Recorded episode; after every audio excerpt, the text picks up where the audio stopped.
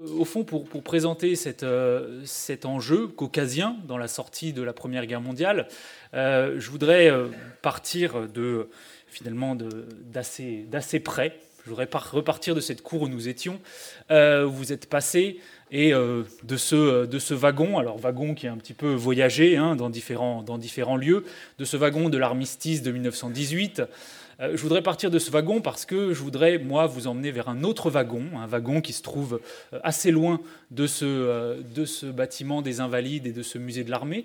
Un wagon qui, je vais vous le montrer un petit peu plus tard au cours de la, de la conférence, se trouve quelque part dans les confins entre la Turquie actuelle, le Caucase tel qu'on le connaît, l'Iran, wagon dans lequel ont été signés d'autres traités, d'autres accords. Euh, et la région dont je vais vous parler, le, euh, Caucase, est en elle-même une région euh, dont la définition n'a rien de, très clair.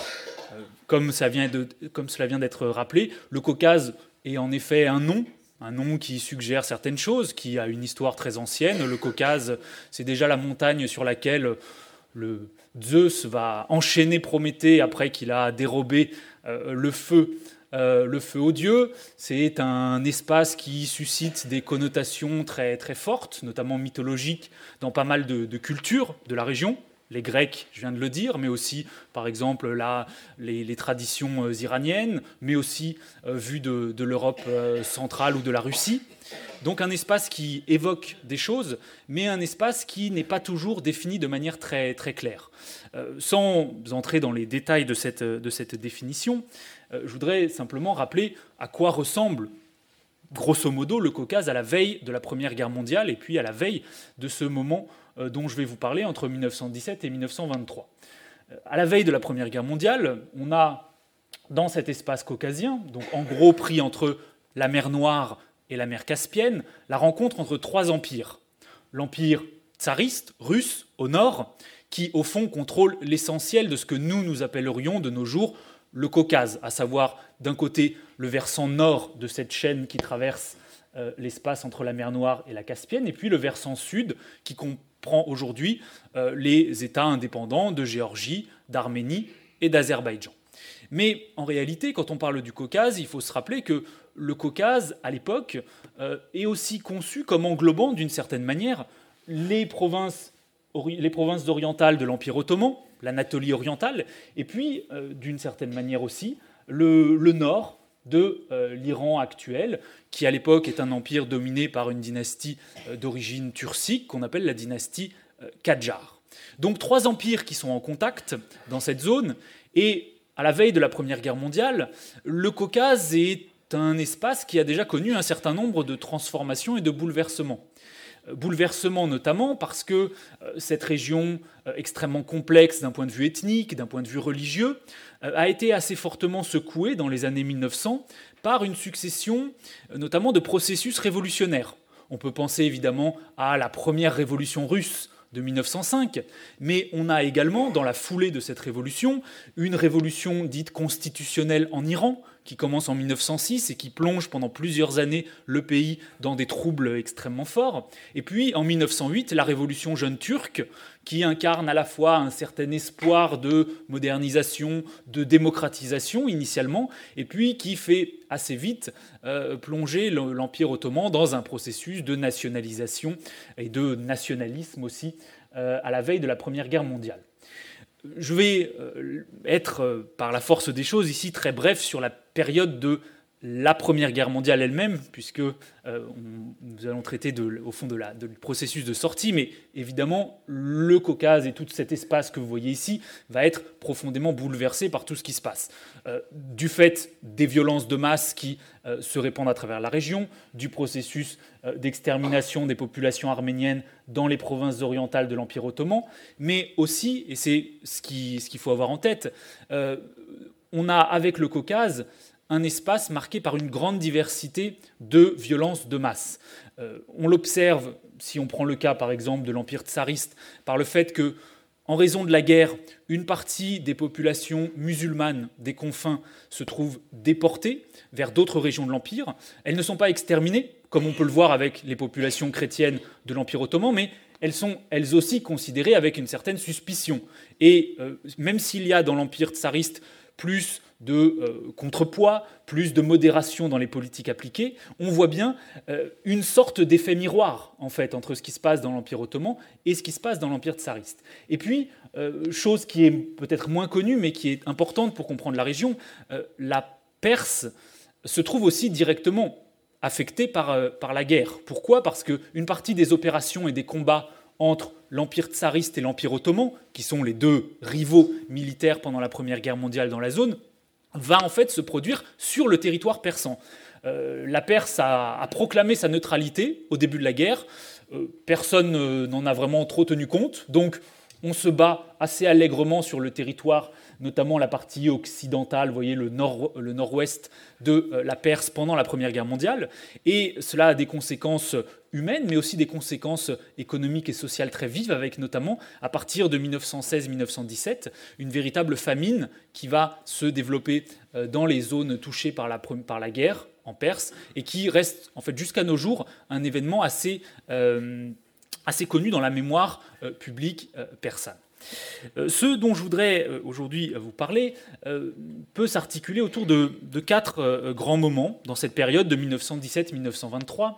Et bien évidemment, si je commence cet exposé en 1917, c'est parce que, comme vous pouvez vous en douter, le moment de la révolution russe constitue pour le Caucase la, première rupture, le premier moment où euh, les choses vont se trouver euh, assez euh, fortement impactées, où on sent qu'on sort de ce qui était simplement un conflit sur le plan militaire.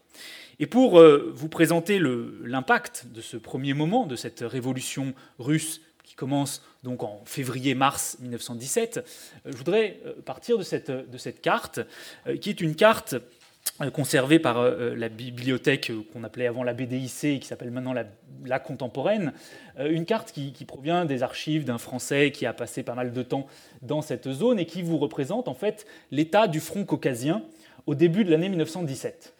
Vous voyez d'une part en gras certaines les, frontières impériales antérieures, celles que je vous ai montrées sur la carte auparavant, et puis vous voyez ici en, en rouge, j'ai un petit peu surligné les choses pour que ça soit plus clair, en rouge en pointillé, euh, l'état du front au début de l'année 1917. Et cette ligne de front que vous voyez est en fait la ligne d'avancement des troupes russes à l'époque. Les troupes russes, et c'est euh, ce que vous pouvez constater, occupent d'une part euh, une partie de l'Anatolie orientale ottomane, donc les troupes russes occupent notamment depuis la moitié de 1915 et plus encore en 1916, occupent toute une partie de l'Anatolie orientale. et puis les troupes russes occupent aussi simultanément une assez grande partie de l'Iran du Nord. Les Russes, au début de l'année 1917, sur le front caucasien, sont plutôt dans une situation de force. Euh, ça mérite d'être noté parce que globalement, la guerre ne se passe quand même pas très très bien pour la Russie au début de 1917. Le Caucase est un des seuls fronts, en réalité, où l'armée russe a plutôt engrangé des succès. Alors les opinions euh, divergent un petit peu entre les historiens sur les raisons pour lesquelles euh, c'est le cas. Euh, certains considérant que l'armée ottomane était un ennemi facile pour la Russie par comparaison avec les armées austro-hongroises et allemandes que, que, les Russes pouvaient avoir en face d'eux en Europe. on peut souligner que, indépendamment de l'évaluation, on pourrait dire intrinsèque de la qualité des armées, il est clair que l'armée ottomane, depuis le début de la Première Guerre mondiale a été confronté sur le front caucasien, oriental, à des difficultés qui sont en particulier des difficultés d'ordre logistique. Il est extrêmement difficile pour le commandement ottoman euh, de déplacer des troupes, euh, d'acheminer également l'équipement nécessaire euh, à la conduite des opérations, pour la raison la, plus simple qui est que l'Anatolie, à l'époque, n'est presque pas traversée par des voies de communication modernes et que d'autre part, les Russes ont une supériorité sur la mer Noire. Donc les Ottomans ne peuvent pas vraiment utiliser euh, les circulations maritimes pour approvisionner leurs troupes, et d'autre part, passer à travers l'Anatolie à l'époque relève vraiment, euh, c'est le cas de le dire, d'un parcours du combattant. Euh, pour ceux d'entre vous qui auraient déjà voyagé en Anatolie, il reste encore assez compliqué d'aller de l'ouest à l'est de l'Anatolie, malgré les euh, améliorations assez significatives qui ont été faites dans ce domaine depuis les années 1930. Donc l'Empire ottoman a été plutôt en difficulté, les troupes russes ont avancé euh, dans cette zone, ont occupé une partie des territoires ottomans, et notamment ceux qui ont été touchés de, plus près par les violences de masse menées par euh, certains acteurs jeunes turcs, et par une partie des, militaires euh, ottomans dans la zone en 1915. Et en ce début de 1917, a priori, euh, tout est plutôt en faveur des Russes. Survient la révolution de février-mars 1917. Cette révolution a un impact qui ne se limite pas au seul territoire au sens strict de l'empire russe ou tsariste. C'est-à-dire que la révolution va, au fond, toucher y compris les territoires occupés. Territoires occupés d'Anatolie orientale, territoires occupés du euh, nord de l'Iran. La révolution est en effet accueillie en particulier par les différentes garnisons, les garnisons du front, les troupes du front. Et à travers tout cet espace occupé par la Russie en 1917, on voit se multiplier un certain nombre de cérémonies qui visent à saluer en général la révolution, et à renouveler euh, une sorte de pacte politique entre les populations et euh, le gouvernement provisoire qui se met en place à Pétrograd, dans la capitale de l'Empire. Vous avez ici une illustration euh, qui vient des archives d'une jeune femme qui s'appelait Nino Georgiadze, qui était, comme son nom l'indique, ou peut-être ne l'indique pas forcément si on n'est pas spécialiste du Caucase, d'origine géorgienne, et qui était à la fois infirmière et photographe sur le front caucasien. Elle photographie, en ce début d'année 1917, euh, un certain nombre d'événements liés à la Révolution. Et euh, vous voyez ici cette, euh, finalement, cette, cérémonie, cette prestation de serment des troupes russes au gouvernement provisoire. Vous voyez, vous distinguez peut-être au centre une figure de prêtre orthodoxe, vous avez au fond autour de lui un certain nombre d'officiers, et puis vous avez l'ensemble de la garnison. Ce qu'il faut avoir en tête, c'est qu'ici, on voit l'appareil militaire russe en train de prêter serment.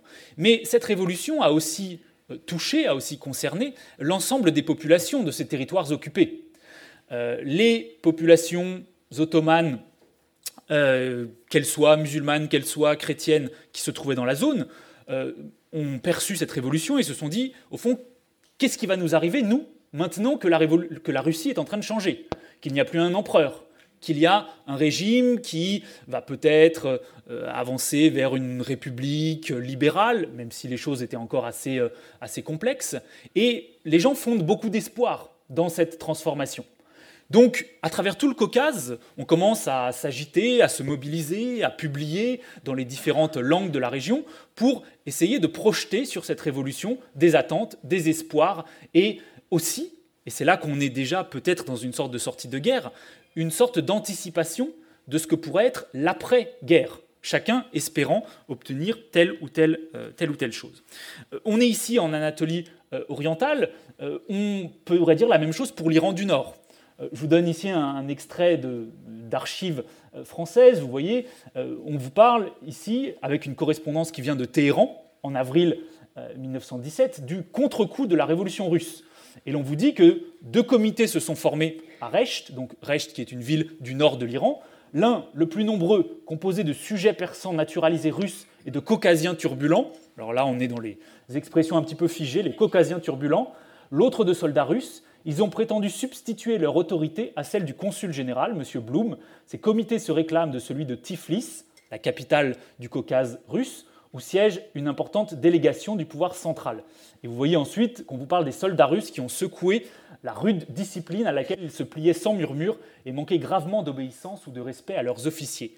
Ainsi, on a, on pourrait dire, une, une véritable histoire locale de la Révolution à travers toute la zone qui, petit à petit, secoue les cadres qui existaient antérieurement.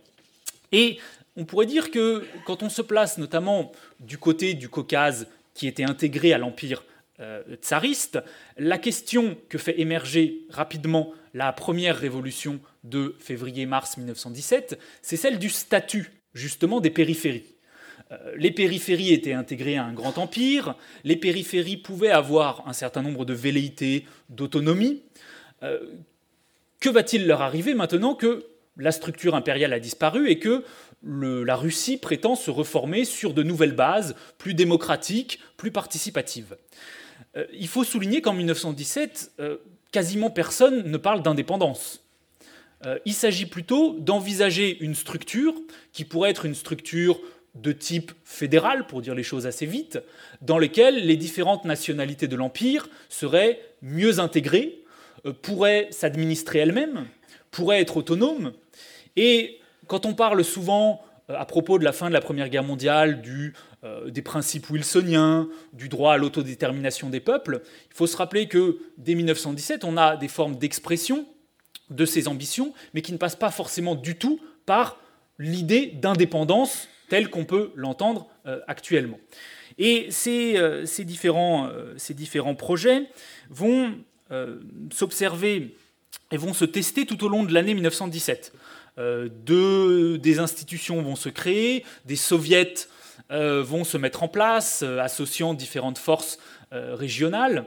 Le, problème pour le Caucase, c'est que les faiblesses du nouveau régime, et notamment du gouvernement provisoire, vont être de plus en plus, de plus, en plus claires, de plus en plus évidentes, notamment à partir de l'été 1917 où une succession de troubles vont avoir lieu en Russie même. À la fin d'août 1917, vous avez la tentative de putsch du général Kornilov.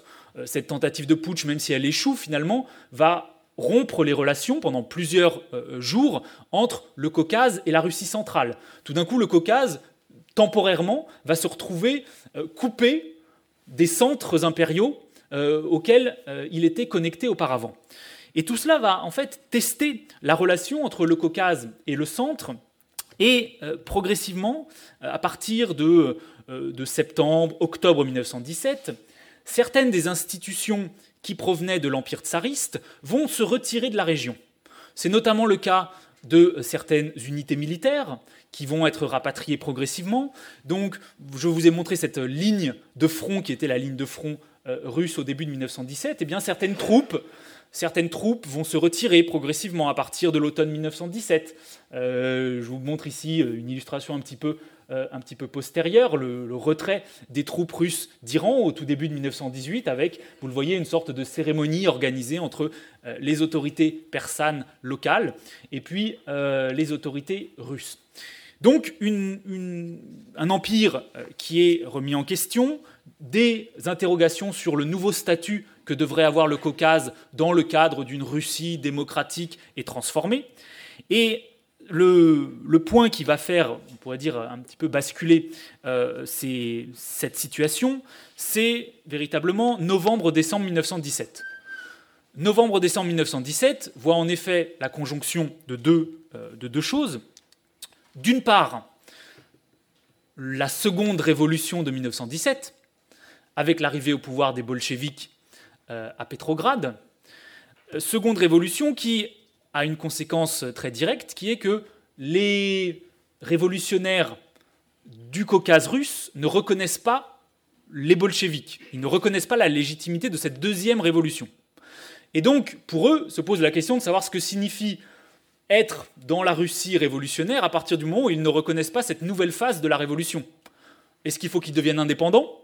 Est-ce qu'il faut qu'il continue à reconnaître nominalement les autorités à Pétrograd, même si euh, les bolcheviks euh, bon, n'ont quand même que des acquaintances assez limitées avec les euh, révolutionnaires et socialistes du Caucase Donc une question politique qui se pose. Et en parallèle, une, autre situation qui est en train d'apparaître, c'est que les Ottomans se disent que eux qui étaient en situation de, de désavantage militaire dans la zone euh, pourrait bien essayer de tirer profit de cette faiblesse de la Russie, de cette faiblesse du Caucase, pour inverser militairement la situation. En effet, pendant toute l'année 1917, on a une sorte de statu quo du point de vue militaire.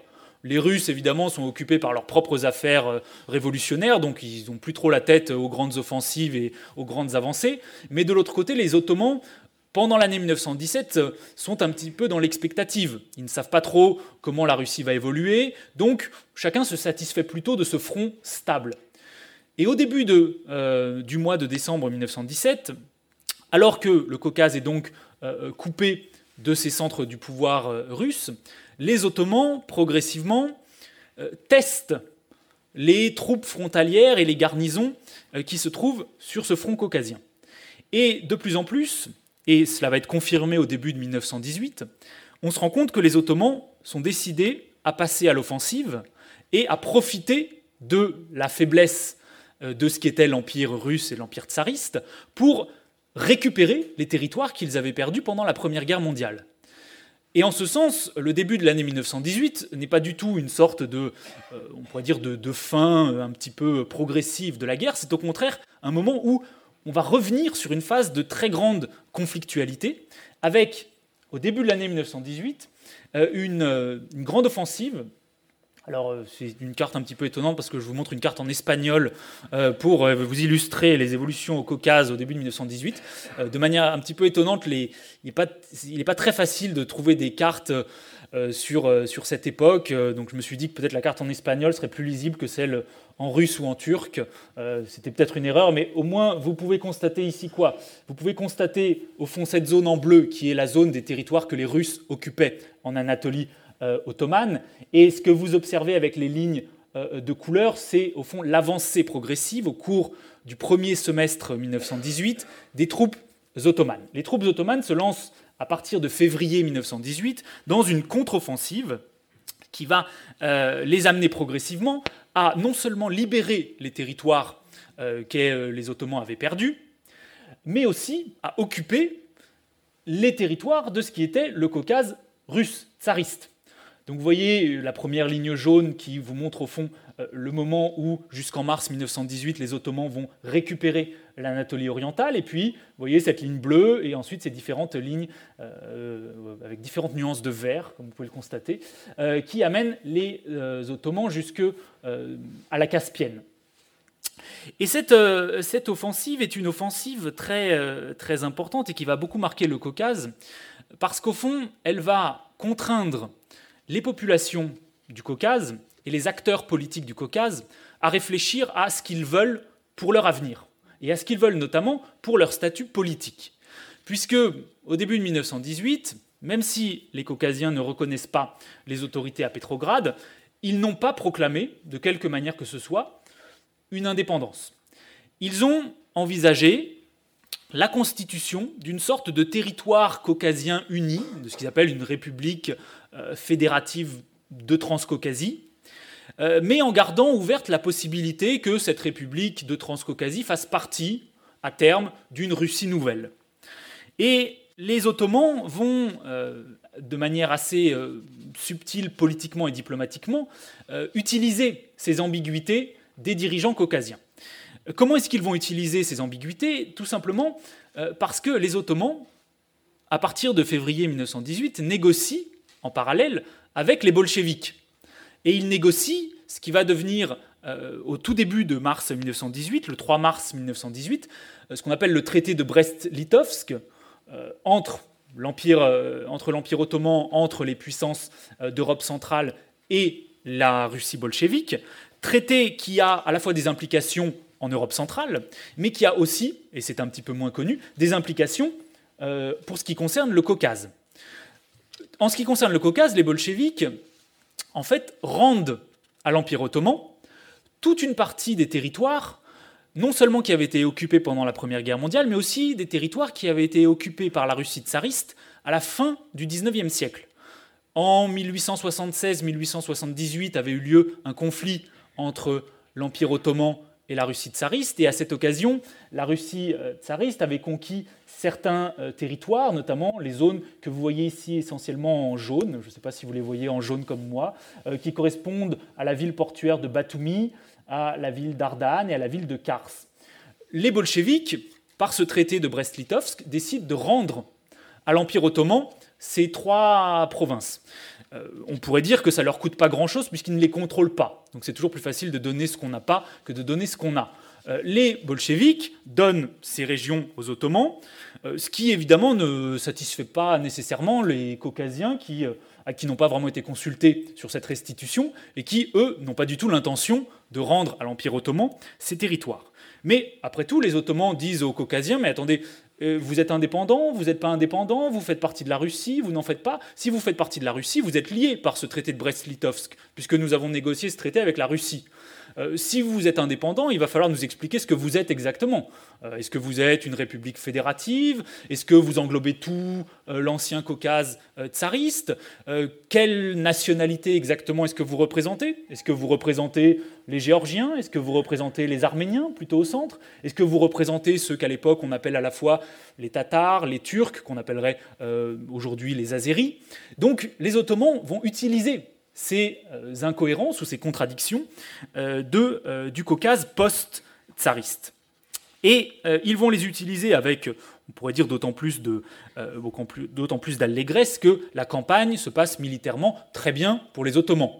Il faut dire qu'ils ont en face d'eux un front assez considérablement désorganisé, une grande partie des anciennes troupes tsaristes, notamment les soldats qui étaient russes, ukrainiens, qui venaient des parties européennes de l'ancienne Russie euh, ont quitté le front, tout simplement. Certains ont déserté, certains ont été rapatriés. Donc vous avez un, front euh, caucasien qui est très désorganisé du côté euh, de l'ancien Caucase russe, alors que les Ottomans, eux, sont plutôt dans une phase de reconstitution de leurs forces.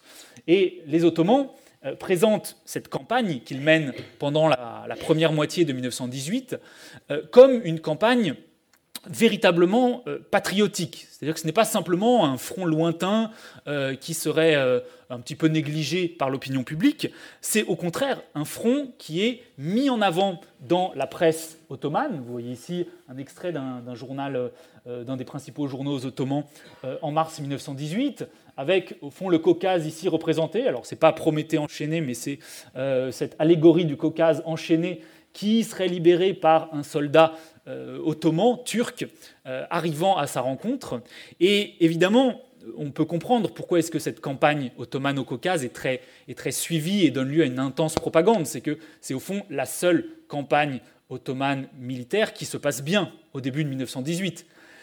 Et le fait que cette reconquête du Caucase se passe bien euh, a un impact très fort sur les dirigeants ottomans parce qu'ils espèrent une sorte de tournant de la guerre.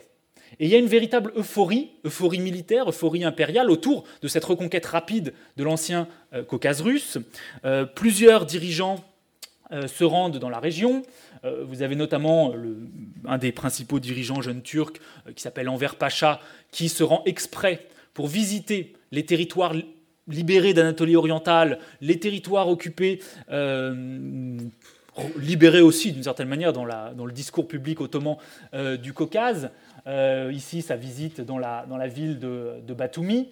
Donc, une mise en scène de cette reconquête qui est euh, extrêmement, extrêmement importante. Et les Ottomans eux-mêmes euh, sont assez enclins à utiliser des instruments pas simplement militaires, mais aussi politiques. Par exemple, les Ottomans organisent à travers la région une série de référendums pour légitimer la réintégration de ces zones à l'Empire ottoman. Donc le référendum, euh, en cette fin de Première Guerre mondiale, n'est pas qu'un outil euh, utilisé, comme on pourrait se le dire peut-être euh, de manière un peu spontanée, par les démocraties, par ceux qui vont être les vainqueurs de la Première Guerre mondiale. Ici, on voit tout à fait une utilisation de cette idée d'autodétermination, de libre choix de l'affectation politique et territoriale avec l'utilisation de référendums par les Ottomans. Et cette avancée ottomane, pose la question de savoir ce que, vont devenir ces nouveaux territoires. Est-ce que l'ensemble de, ce Caucase qui était russe euh, jusqu'au début de 1918 va être annexé par l'Empire ottoman? C'est une possibilité qui est envisagée par certains, notamment à Istanbul, mais en réalité ce n'est pas le choix que vont faire les dirigeants ottomans. Les dirigeants ottomans vont certes conserver pour eux certains territoires, notamment ceux qu'ils considèrent avoir été arrachés de manière injuste euh, depuis le XIXe siècle.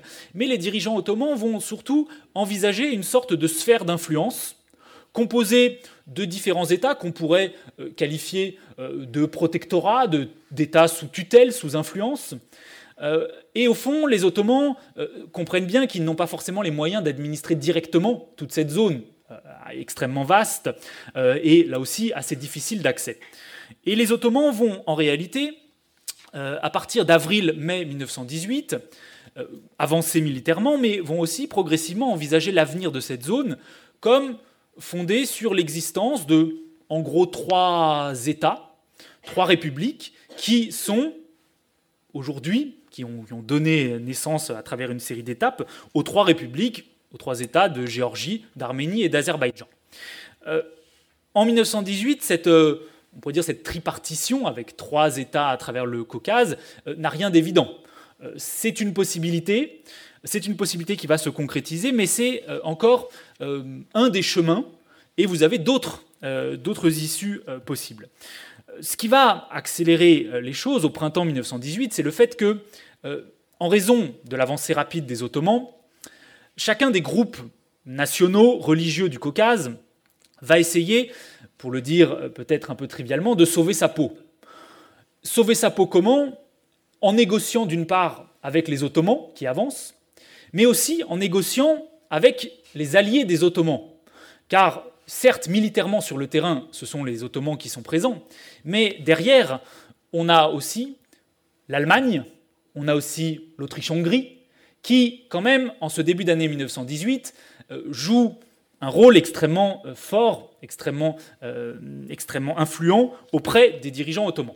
Et les Allemands en particulier, depuis le 19e siècle, ont quand même un intérêt assez fort pour cet espace du Caucase, en particulier en raison de certaines de ses richesses minière, de certaines richesses économiques, évidemment déjà de la présence du pétrole dans la région de Bakou.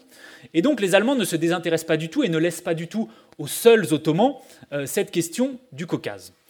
Et ce qui, euh, ce qui se passe en, mai 1918, c'est que euh, cette entité dont je vous ai parlé, cette espèce de république transcaucasienne qui s'esquissait au début de 1918, va exploser et va donner lieu à ces trois républiques qui vont être les républiques, d'une part, d'Azerbaïdjan, et évidemment, la République d'Azerbaïdjan euh, a une particularité en ce printemps 1918, c'est que c'est une république qui, à certains égards, partage beaucoup de points communs avec l'Empire ottoman. C'est une république euh, qui revendique une identité euh, ethnique, nationale, très proche de l'identité turque, avec une langue qui est au fond une sorte de, langue turque avec pas mal d'influences euh, persanes, à la différence en partie du, euh, turc euh, parlé en Anatolie, avec une identité musulmane, même si l'Azerbaïdjan est une zone où la plupart des musulmans sont des musulmans chiites et non pas des musulmans sunnites comme dans l'Empire ottoman. Et au printemps 1918, la République d'Azerbaïdjan va être portée sur euh, euh, les fonds baptismaux. La comparaison n'est pas forcément euh, religieusement très exacte, mais va être en tout cas soutenue fondamentalement par l'Empire ottoman. L'Empire ottoman envoie une armée qu'on appelle l'armée de l'islam, qui est dirigée par le frère d'Enver Pacha. Cette armée va traverser le Caucase en se donnant comme objectif affiché la libération des musulmans du Caucase et la constitution sous la tutelle ottomane d'une république musulmane, la République d'Azerbaïdjan.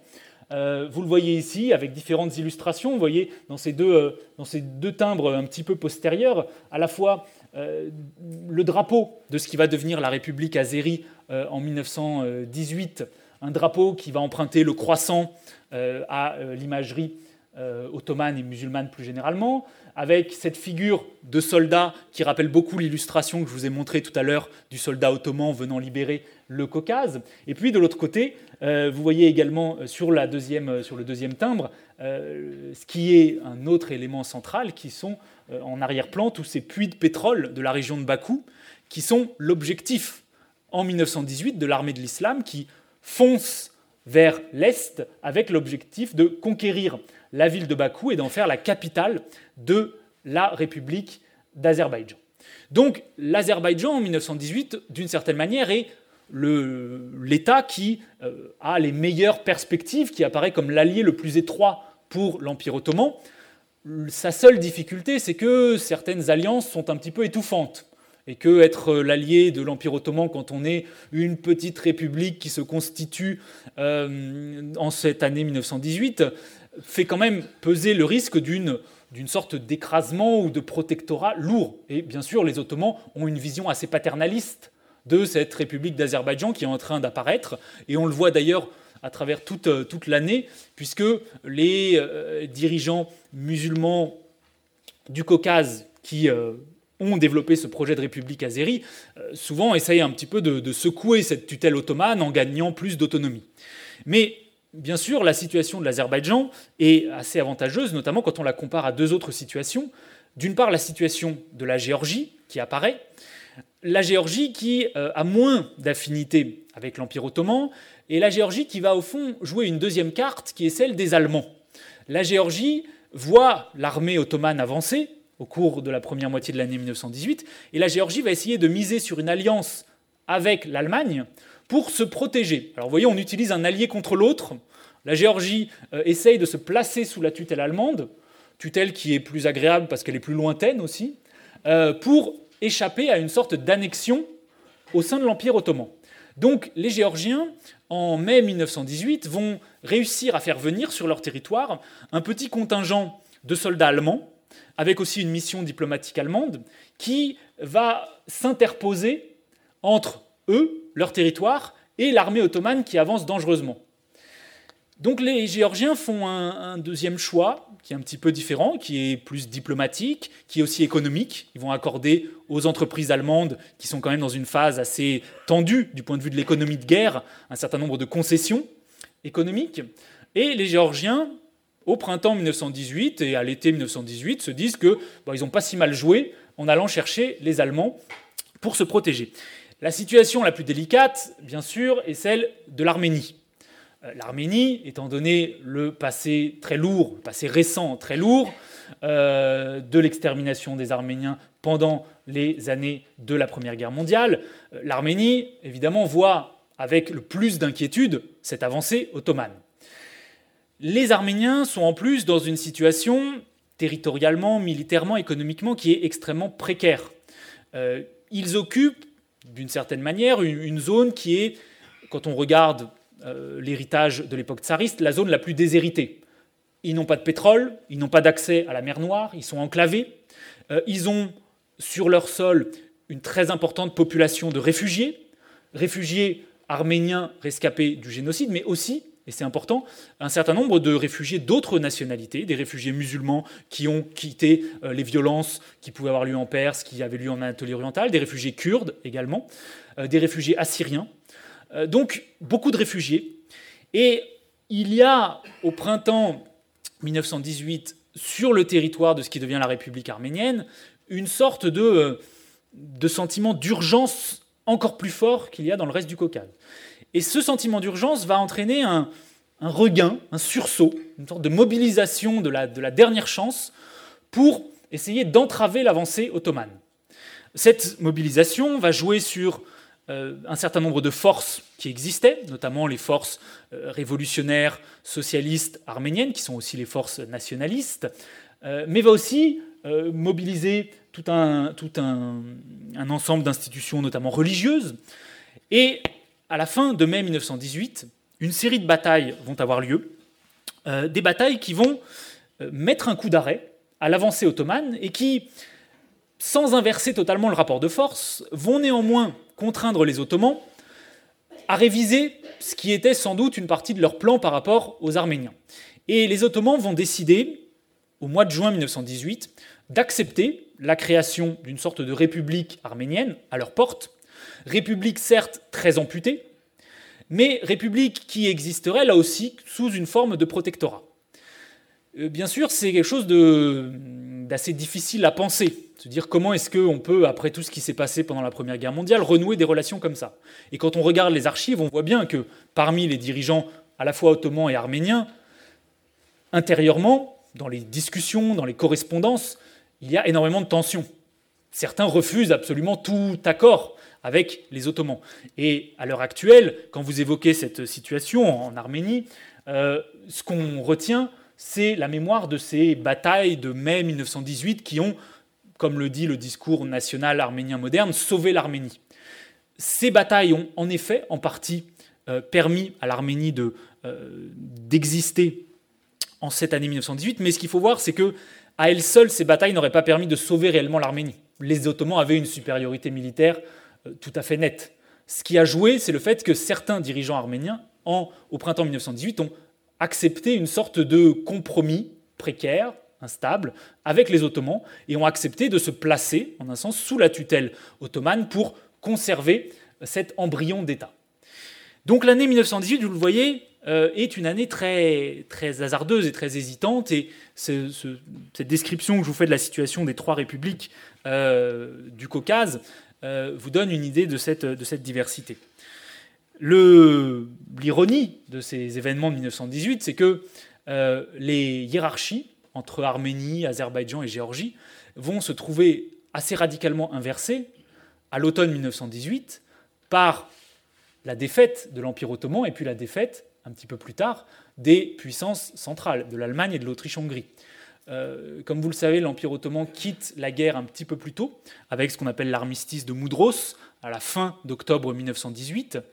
Et l'armistice de Moudros a pour conséquence, euh, impose à l'Empire ottoman un retrait de toutes ses troupes du Caucase, euh, des parties de, de l'Iran que les troupes ottomanes occupaient, et un délai assez rapide est fixé à ce retrait. Les troupes ottomanes doivent se retirer jusqu'à la fin de, 1918. Donc à partir de novembre 1918, les troupes ottomanes progressivement se retirent. Ce que cela signifie concrètement pour les États qui apparaissent au Caucase, c'est que euh, les hiérarchies qui existaient sont inversées. Ceux qui étaient les alliés des Ottomans, tout d'un coup, se trouvent dans une situation un petit peu délicate. Euh, L'Azerbaïdjan, qui avait euh, profité assez largement de cette proximité avec les Ottomans, tout d'un coup euh, se trouve menacé. La Géorgie, avec son alliance qui semblait judicieuse avec Berlin et avec, dans une moindre mesure, Vienne, elle aussi est critiquée.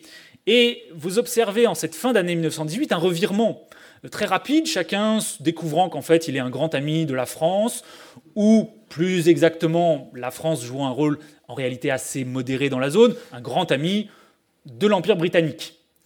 Chacun donc se convertit, chacun réinvente son histoire, chacun réinvente son destin, et euh, à partir de la fin de 1918, on entre véritablement dans la phase où euh, on espère aussi sortir véritablement de la phase de la guerre. Les négociations progressivement de paix vont commencer concernant les différentes zones qui étaient en guerre, pas simplement le Caucase. Et du point de vue du Caucase, la grande question va être celle de savoir comment on peut convertir politiquement, économiquement, euh, ethniquement, religieusement, un espace qui était un espace de grande diversité, un espace de contact entre les empires, en un espace réorganisé selon des lignes, on pourrait dire, d'État-nation. Euh, comment faire quand on a, au fond, une zone où depuis des siècles, euh, dans, une même, dans une même vallée, dans une même plaine, vous avez des villages musulmans, des villages chrétiens, euh, mais quand vous regardez plus précisément, des villages qui peuvent être turcs, kurdes, grecs, arméniens, russes, allemands aussi dans cette zone. Euh, comment est-ce que vous faites pour tout d'un coup décider que eh bien, cette plaine, cette vallée, va faire partie d'un État arménien, d'un État euh, azéri, d'un État géorgien? C'est extrêmement difficile et c'est ce que l'on va observer. On a donc, au cours de l'année 1919, la constitution très laborieuse de projets territoriaux nationaux sur les ruines des anciens empires. Et cette construction sur les ruines, euh, on doit la prendre au sens très, très strict. En effet, quand vous regardez les centres qui sont, euh, qui sont créés pour les nouveaux États, ce sont très souvent des centres hérités de la période antérieure. Euh, dans le cas de la République euh, de Géorgie, qui va occuper la partie occidentale du Caucase, vous avez un processus qui voit une sorte de conversion, progressivement, de tout ce qui était les anciens lieux du pouvoir tsariste en lieu de la nouvelle République géorgienne. Vous aviez par exemple, à Tiflis, Tbilissi, la capitale actuelle de la Géorgie, un bâtiment qui était le principal bâtiment de la ville, qui était le palais des vice-rois tsaristes. C'était vraiment le cœur du pouvoir politique tsariste dans la région et dans cette ville de Tbilissi. Eh bien, tout d'un coup, le euh, bâtiment du palais des euh, vice-rois va se trouver converti en cœur du pouvoir de la nouvelle République géorgienne. C'est là, et c'est ce que euh, rappelle cette plaque en géorgien et en anglais, que se rassemble, que s'est rassemblée à la fin de mai 1918 l'Assemblée qui a proclamé la République de Géorgie. Et c'est de là que va essayer de se construire le pouvoir de la République géorgienne au cours de euh, l'année notamment 1919 euh, euh, qui suit. Et au fond, vous avez un petit peu, à travers toute la région, cet réinvestissement, cette réinvention des anciennes structures du pouvoir. Et la différence entre les trois républiques qui émergent au Caucase tient au fait que les trois républiques n'ont pas reçu de cet héritage impérial la même dot ou le même héritage. Parce que justement, certaines sont bien mieux loties que d'autres. La Géorgie récupère Outre le siège de nombreuses institutions, un certain nombre de fonctionnaires qui sont formés, euh, certes, à l'école tsariste, mais une école qui avait euh, l'habitude d'une bureaucratie, de l'organisation d'un État. Euh, elle récupère aussi des infrastructures qui sont les meilleures à l'époque de la région. L'Azerbaïdjan va récupérer les structures de production du pétrole, va récupérer un certain nombre d'héritages économiques et industriels de l'époque euh, tsariste, alors qu'à l'inverse, la République arménienne, comme je vous l'ai dit, est bien, moins, est bien moins dotée. Elle est beaucoup plus isolée, elle est coupée, elle a certes au cœur de la nouvelle capitale d'Erevan un certain nombre de bâtiments qui vont être utilisés pour placer le gouvernement arménien, mais euh, il faut bien se figurer que euh, la ville d'Erevan euh, en 1919 est une ville encore extrêmement extrêmement provinciale, extrêmement reculée, difficile d'accès par rapport à Bakou et à Tbilissi, qui ont beaucoup plus d'avantages, d'atouts de euh, métropoles, certes des métropoles périphériques, mais des métropoles malgré tout de l'ancien empire, euh, de l'empire russe. Et ce qui euh, va faire la différence entre les, entre les républiques, c'est le fait que chacune d'entre elles, et vous voyez ici en gros le, territoire qui correspond à ces, trois, républiques, chacune de ces républiques va être confrontée à énormément de conflits. conflits en particulier sur une base territoriale. Car quand je vous évoquais la difficulté de de construire des États sur les ruines des empires, la première question qui se pose, c'est bien évidemment celle de tracer des frontières qui sont vues comme l'attribut indispensable d'un État au sens moderne. Et comment, comment tracez-vous ces frontières? Alors, cette carte, euh, telle que vous la voyez là, c'est une carte qui euh, au fond, est un petit peu le monde idéal euh, euh, du, Caucase, avec des frontières qui ont l'air assez clairement délimitées, sur lesquelles peut-être les uns ou les autres ne sont pas d'accord, mais au moins on a l'impression de voir ce dont on parle. Il faut bien se figurer qu'en 1919-1920, tout cela relève assez largement de la fiction. Chacun va revendiquer une certaine zone, mais quand vous regardez concrètement sur le terrain comment cela se passe, les choses ne correspondent pas du tout à ce qu'on voit là. J'ai entouré ici, en rouge, vous le voyez, ce que sont les territoires les plus disputés. Euh, vous avez aux confins de chacun de ces, États euh, un certain nombre de zones qui font l'objet de, euh, rivalités particulièrement, fortes. C'est le cas, si, si on part de l'ouest, en ce qui concerne la République de Géorgie, avec deux territoires qui sont deux territoires qui, jusqu'à l'heure actuelle, gardent des spécificités. D'une part, le territoire euh, vous le voyez le plus au sud, qui est le territoire dans lequel se trouve cette ville de Batumi euh, dont je parlais antérieurement, euh, qui est une zone qu'on appelle l'Adjari. Adjari qui a une particularité, elle est composée d'une population qui parle la même langue que les Géorgiens, mais une population qui a été convertie à l'islam. Donc vous avez une population, les Adjars, euh, qui sont en fait des Géorgiens musulmans, pour le dire assez vite. Euh, s'il y a des Adjars ici, ils, auront peut-être des choses à redire euh, à cela, mais parfois il faut un petit peu simplifier quand on parle du Caucase, sinon on ne s'en sort pas.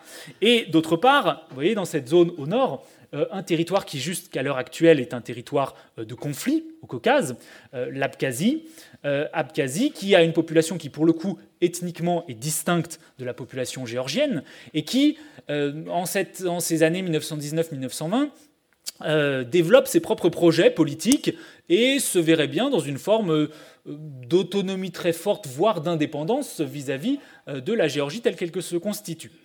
et ces conflits en Géorgie sont assez intenses, mais au fond, sont presque bénins par rapport à ce qui va opposer essentiellement les deux autres républiques, l'Arménie et l'Azerbaïdjan, pour un certain nombre de territoires, notamment deux territoires que j'ai euh, entourés ici, qui sont, euh, vous le voyez au centre, d'une part le territoire qu'on appelle le Nakhichevan, qui aujourd'hui est une république autonome qui fait partie de l'Azerbaïdjan, même si elle en est séparée territorialement, comme vous le voyez, donc c'est une sorte d'exclave de l'Azerbaïdjan. Et puis d'autre part, cette région un petit peu centrale que j'ai entourée en Azerbaïdjan, qui est la région, là aussi, qui est, fait l'objet d'un conflit jusqu'à nos jours, qu'on appelle la région du Haut-Karabakh, du Nagorno-Karabakh, selon la manière dont on, dont on l'appelle.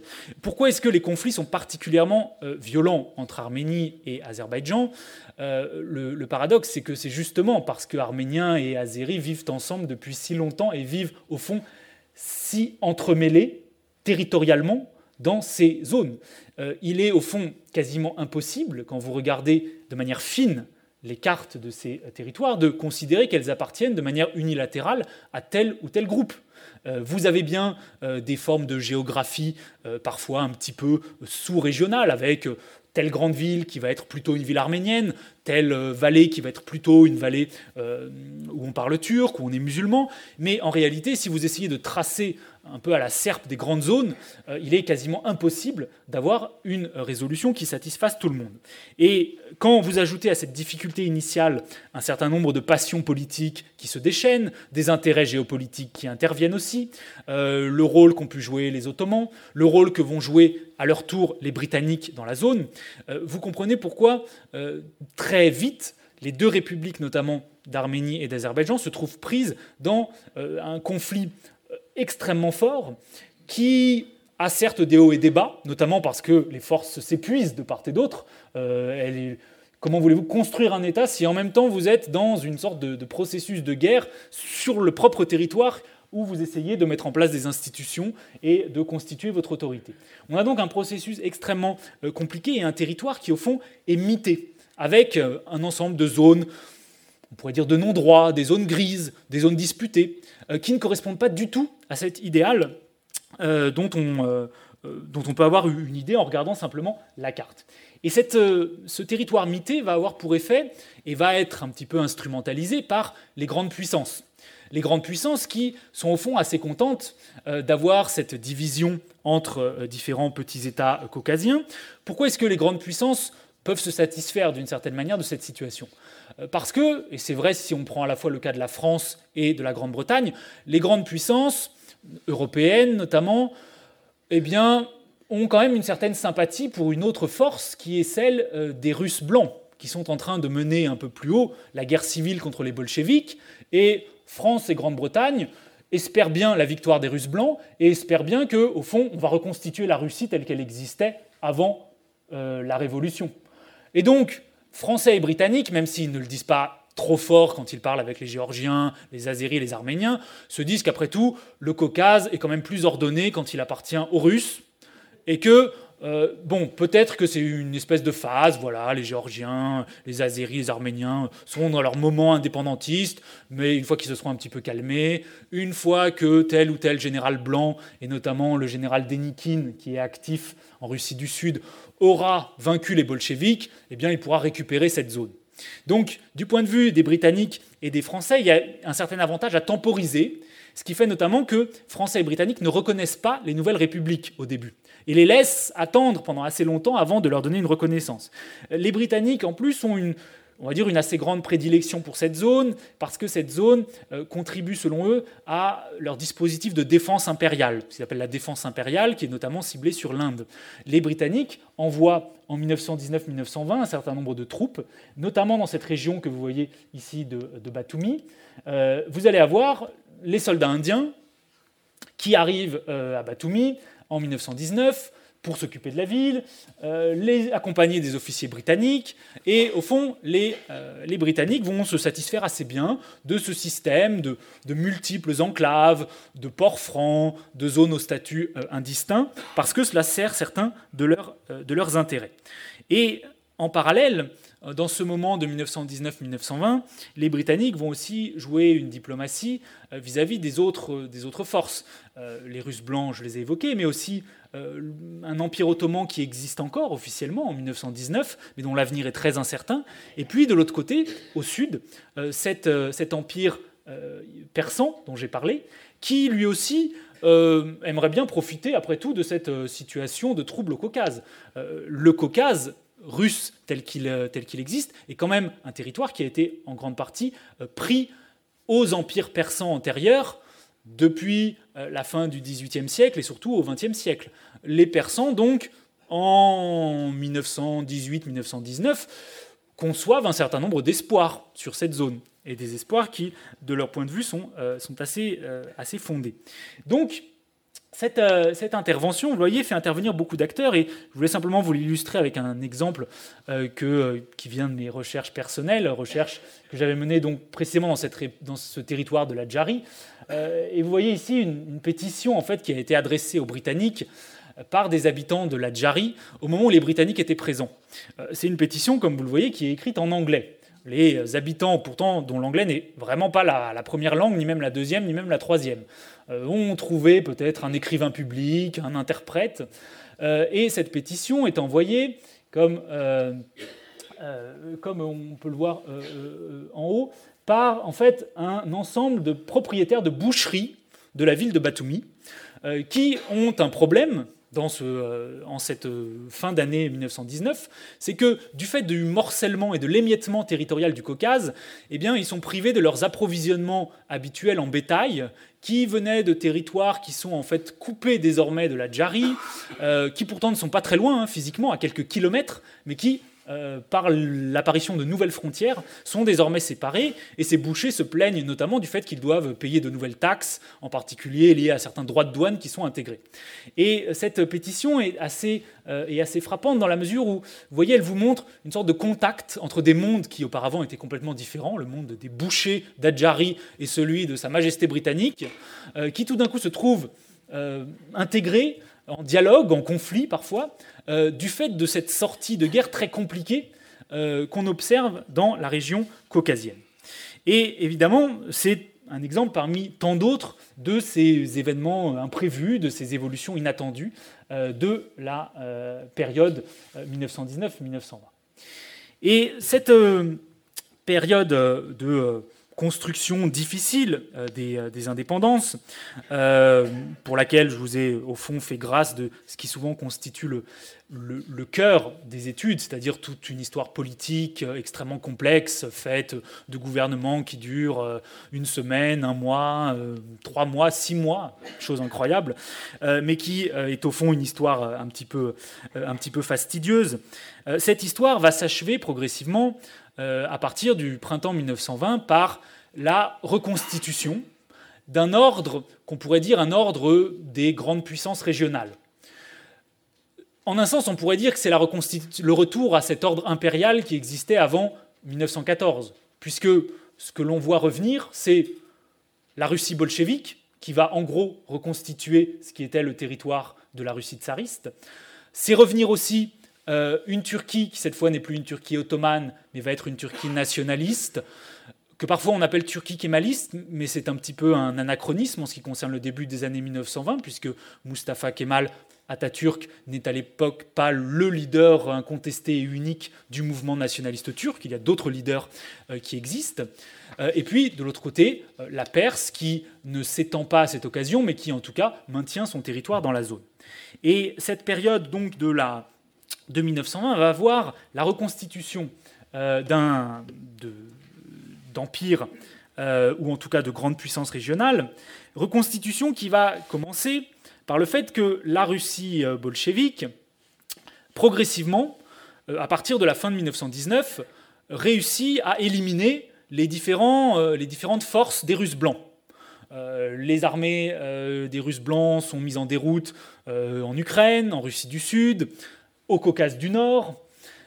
Et les troupes bolcheviques, progressivement, euh, dirigées par un certain nombre de, euh, de, commandants, de militaires, qui sont pour certains des Russes, mais qui sont aussi pour beaucoup euh, des caucasiens eux-mêmes, c'est-à-dire des gens qui viennent de cette région, mais qui, étant bolcheviques, ne se trouvent pas du côté des indépendances euh, dans la région, mais qui se trouvent du côté de forces caucasiennes qui ont pris le parti de la révolution bolchevique.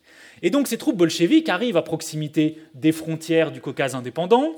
Inutile de vous dire que euh, les, républiques, hein, euh, les républiques indépendantes commencent à sentir le vent du boulet, passer même au-delà de cette chaîne du, du Caucase, et évidemment essayent d'obtenir un appui des Britanniques, des Français, face à ce qui apparaît comme une menace de plus en plus imminente les Alliés font certes un certain nombre de gestes, mais des gestes tardifs. Euh, c'est ainsi qu'au début de 1920, les Alliés vont progressivement reconnaître les trois républiques du Caucase, mais au début de 1920, il est déjà quasiment trop tard pour aider à consolider ces républiques.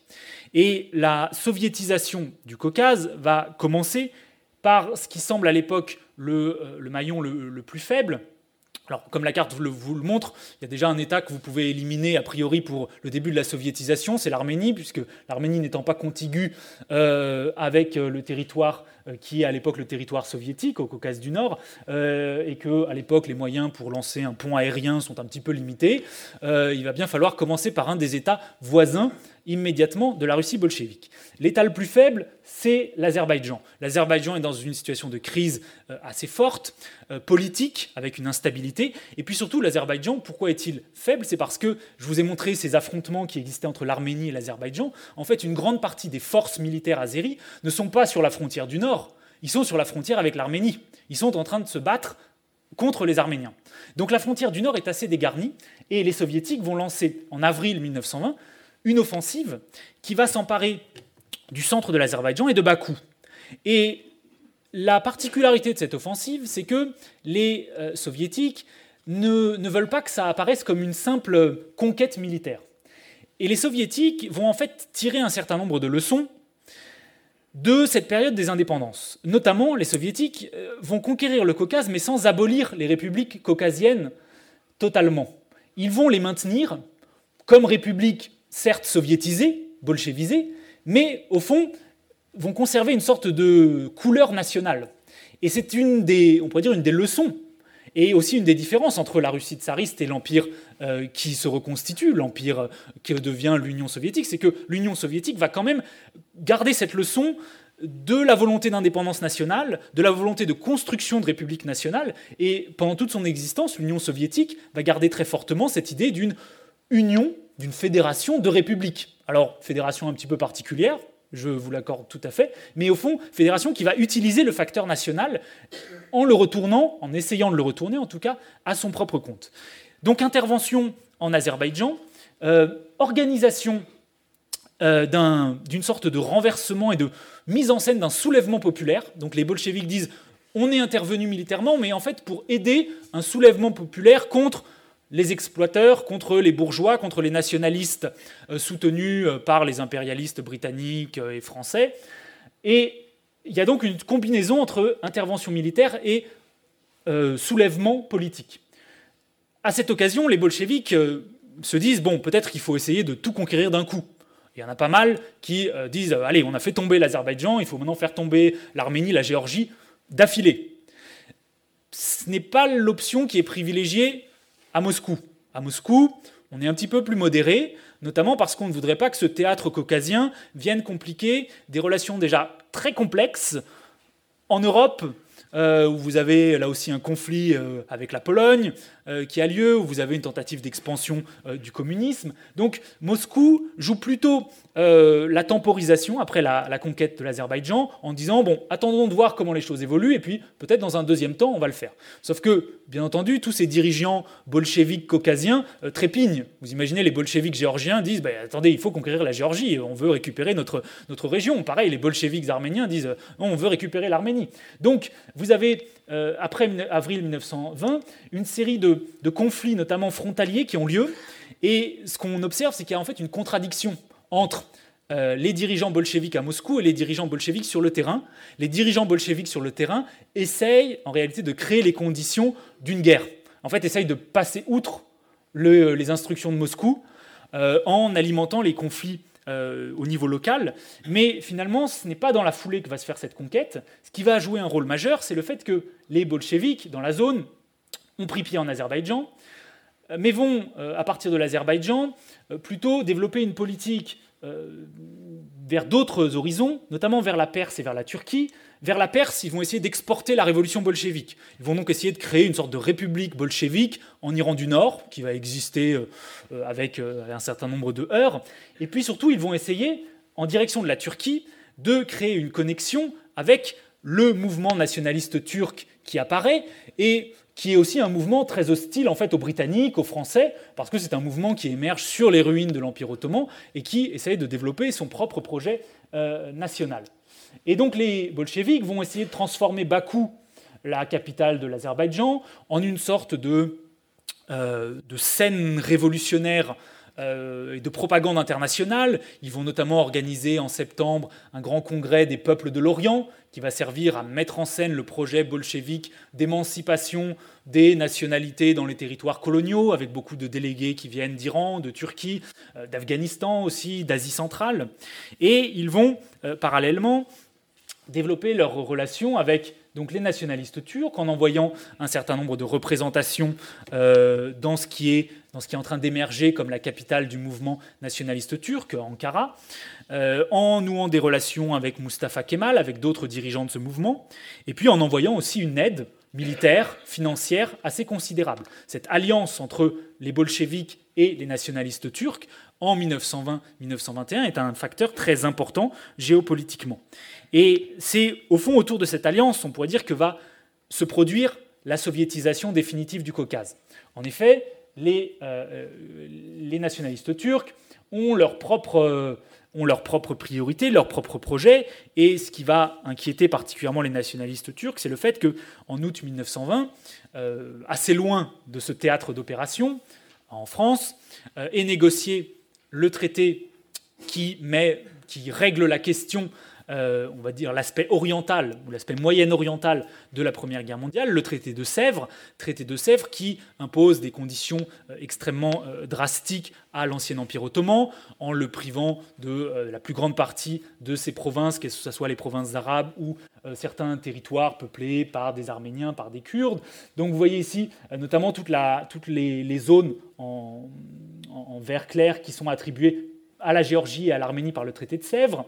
Et ce, traité de Sèvres, euh, en réalité, sur le terrain, va avoir pour effet d'inciter les nationalistes turcs à, au fond, euh, empêcher euh, ce qui est en train de se dessiner, ce démembrement de l'Anatolie, en intervenant militairement, notamment contre l'Arménie. Au fond, pour éviter que n'apparaisse une grande Arménie consacrée par le traité de Sèvres, les nationalistes turcs se disent bon, autant euh, agir directement, euh, passer à l'offensive. Et en octobre, entre septembre 1920 et novembre 1920, les euh, Turcs lancent une grande offensive contre l'Arménie, donc qui est encore indépendante. Et au fond, l'Arménie et la Géorgie vont être un peu prises, pour reprendre cette expression, entre le marteau et l'enclume. les bolcheviks d'un côté, les Turcs de l'autre. Et en novembre 1920, la situation pour l'Arménie est extrêmement périlleuse. Les troupes turques ont avancé à nouveau, sont aux portes de la capitale, d'Erevan, et on pourrait dire que, alors c'est un jugement euh, qui euh, ne satisfait pas toujours l'historiographie arménienne actuelle, mais au fond, les Arméniens ont fait le choix des bolcheviks pour échapper aux Turcs. Et au tout début de décembre 1920, vous avez un accord qui est passé en fait entre le gouvernement arménien indépendant et les bolcheviks, par lequel l'Arménie accepte de passer sous la tutelle bolchevique, en échange de quoi elle échappe à la conquête euh, turque qui est imminente. Alors évidemment, euh, on préfère euh, dire que les, soviétiques, les bolcheviks ont envahi l'Arménie, il y a eu dans les premiers mois de la soviétisation un certain nombre de révoltes en Arménie. Tout le monde n'était pas du tout d'accord avec cette euh, idée de se mettre sous la tutelle bolchevique. Mais il faut bien constater que là aussi, vous voyez, on a tout un, des processus diplomatiques, des processus de négociation, des choix qui sont des choix difficiles, mais tout simplement quand vous êtes dans ce genre de situation très complexe, euh, désespérée, euh, eh bien parfois on préfère un mal à un autre. Et le dernier État qui est, qui est bolchevisé, là, au début de l'année 1921, c'est la Géorgie. Mais là aussi, la Géorgie, euh, la soviétisation passe par une combinaison entre une offensive militaire bolchevique et puis un simulacre de révolte spontanée du prolétariat géorgien, organisé à Tbilissi et dans d'autres, villes, pour montrer qu'il ne s'agit pas, quoi, qu'en disent les, terribles impérialistes, euh, d'une conquête euh, de la Géorgie. Et au fond, vous voyez, au début de 1921, on est dans cette dernière phase de la sortie euh, de, guerre. Euh, dernière phase de la sortie de guerre qui va être réglée progressivement, et cette fois directement entre la Russie bolchevique, qui va devenir l'Union soviétique, et puis la Turquie, qui se consolide progressivement. D'un point de vue euh, spatial, territorial, ça se consolide avec deux grands traités, un traité signé à Moscou et puis un traité plus régional signé à Kars, qui vont fixer une nouvelle frontière. Euh, dans ces deux traités, la Turquie va plutôt euh, bien tirer son épingle du jeu en, récupérant certains des territoires que l'Empire ottoman avait perdus à la fin du XIXe siècle. Et euh, ces traités au fond, montre que, euh, et d'ailleurs les, bolcheviks eux-mêmes le disent à l'époque, euh, eh bien, ils sont dans une sorte de démonstration de leur caractère anti-impérialiste, de leur volonté de restituer volontairement certains territoires à la Turquie qui avait été opprimée par la Russie tsariste. Il y a donc une sorte de mise en scène politique et idéologique de ce rapprochement entre Turquie et, Union soviétique. Et ce, deuxième traité, ce traité de Kars, est un traité qui euh, au fond, combine différentes échelles, parce que vous allez avoir dans ce traité les négociateurs turcs, les négociateurs bolcheviques russes, et puis les négociateurs issus des nouvelles républiques soviétiques du Caucase, alors les bolcheviques géorgiens, les bolcheviques arméniens, les bolcheviques azéris. Et ce qui euh, est frappant quand on regarde les archives, c'est qu'on voit que ces bolcheviques euh, caucasiens euh, ont quand même assez souvent des manières de voir un petit peu différentes de celles de leurs homologues venant de Pétrograd ou de, ou de Moscou, et sont quand même plus, plus réticents peut-être sur certains aspects des cessions territoriales. Ils disent mais après tout, est-ce qu'on a vraiment besoin de rendre Kars aux Turcs. Il y a quand même euh, un certain nombre d'Arméniens qui vivaient dans cette zone, qui euh, ont subi un traitement pas forcément euh, très, affectueux de la part de l'Empire ottoman pendant la, Première Guerre mondiale. Est-ce qu'on devrait en quelque sorte couronner ça par une cession territoriale? Et vous avez donc un petit peu un reflet de cette diversité de, l'Empire. Et ce traité de 1921 me permet de conclure avec, au fond, ce wagon que je vous ai promis. Vous voyez que l'attente a été, a été longue, mais le wagon est devant vous. Euh, ce wagon qui se trouve à l'heure actuelle dans cette ville, précisément de Kars, dans laquelle ont été traités, ont été signés euh, les, euh, les, traités d'octobre 1921. Ce wagon, quand vous le regardez de, de, plus près, même si on ne le voit pas forcément très bien, qui est ce wagon blanc, en fait, est un wagon sur lequel sont inscrits un certain nombre de choses en alphabet cyrillique. C'est en réalité un wagon produit et qui était un wagon de la Russie bolchevique. Un wagon qui a été offert à l'occasion de ces négociations de paix entre euh, Turquie et Russie bolchevique euh, à un des dirigeants euh, et c'est ce que je vous disais, hein, il n'y a pas que Mustafa Kemal à l'époque, qui s'appelle le général Kazım Karabekir, qui était en fait le commandant, le commandant du front oriental turc pendant la guerre. Et d'une certaine manière, vous voyez, la, guerre se finit sur le front occidental avec ce, ce wagon de rotonde. Sur le front caucasien, on a bien aussi, en 1921, une forme de fin des conflits, fin qui n'est pas satisfaisante pour tout le monde, avec le don symbolique de ce wagon par la Russie bolchevique à un des dirigeants, euh, wagon qui, euh, si jamais il vous arrive, si vraiment vous êtes égaré en Anatolie orientale, dans la région de Kars et en plus dans, une des banlieues de, euh, Kars, que je vous invite évidemment à visiter parce que c'est un témoignage assez intéressant de, ce, de ces rencontres un petit, peu, un petit peu oubliées, un petit peu ignorées entre bolcheviques et turcs dans ce contexte des sorties complexes de la Première Guerre mondiale.